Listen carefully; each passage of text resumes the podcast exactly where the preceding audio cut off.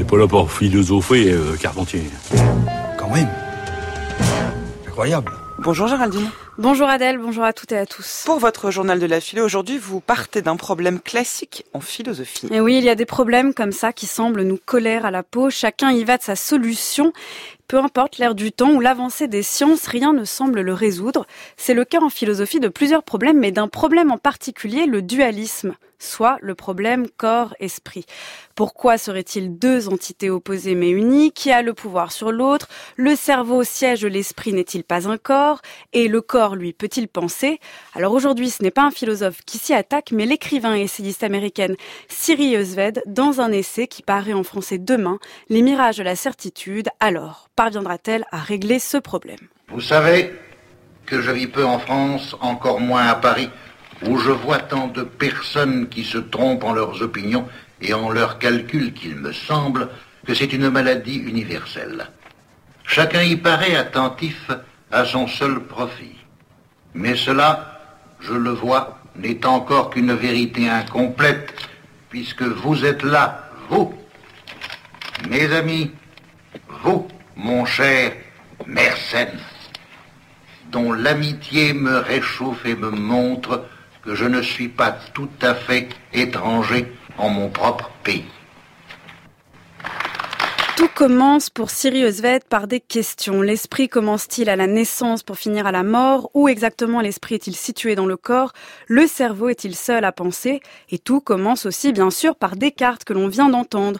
Sauf que Sirius Ved ne se le représente pas en plein discours de la méthode devant ses pairs, mais je cite, installé dans un fauteuil moelleux, vêtu d'une robe de chambre en brocart de velours et coiffé d'un bonnet de nuit, des pantoufles aux pieds et des binocles sur le nez.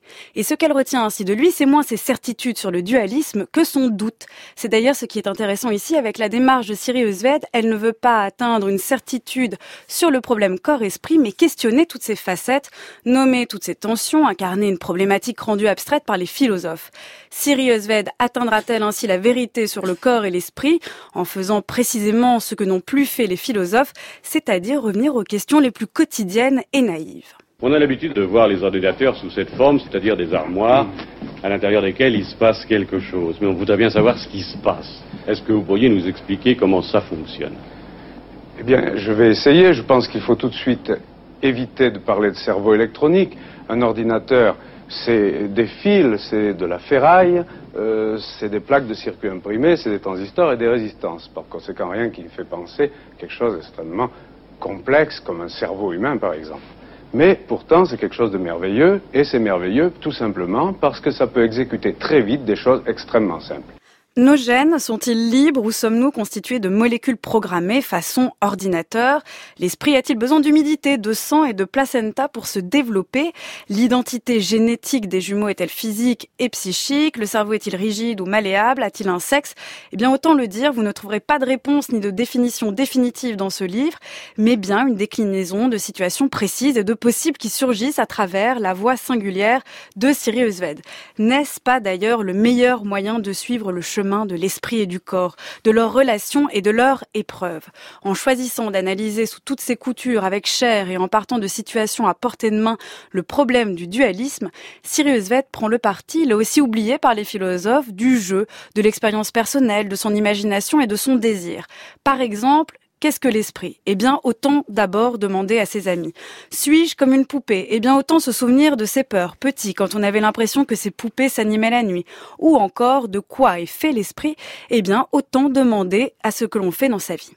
Cette énergie qui animait les corbeaux, les laboureurs, les chevaux et même, semblait-il, les maigres collines aux arêtes dénudées, faisait volter la phalène de part et d'autre de son carré de vitres.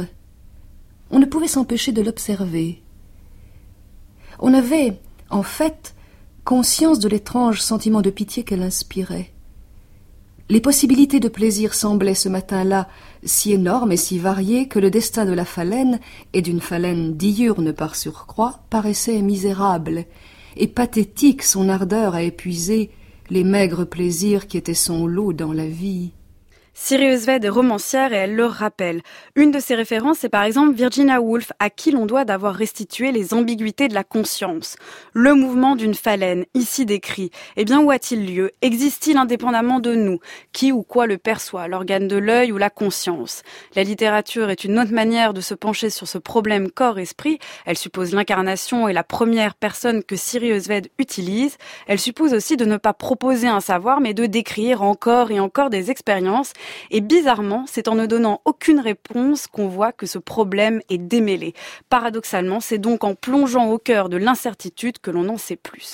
Merci Géraldine, je connaissais la Sirius Vet romancière, je connaissais Siri évidemment à qui on pose des questions à notre téléphone, hein, mais je connaissais pas Sirius Vet essayiste et ça a vraiment l'air passionnant. C'est passionnant, il faut vraiment le lire, ça paraît demain aux éditions Actes Sud, ça s'appelle Les mirages de la certitude, essai sur la problématique corps, esprit et c'est traduit par Christine Leboeuf. Et le livre est très beau. Effectivement, vous faites bien de le signaler aux éditions Actes Sud. Donc merci, votre chronique est à réécouter en ligne sur le site du journal de la philo.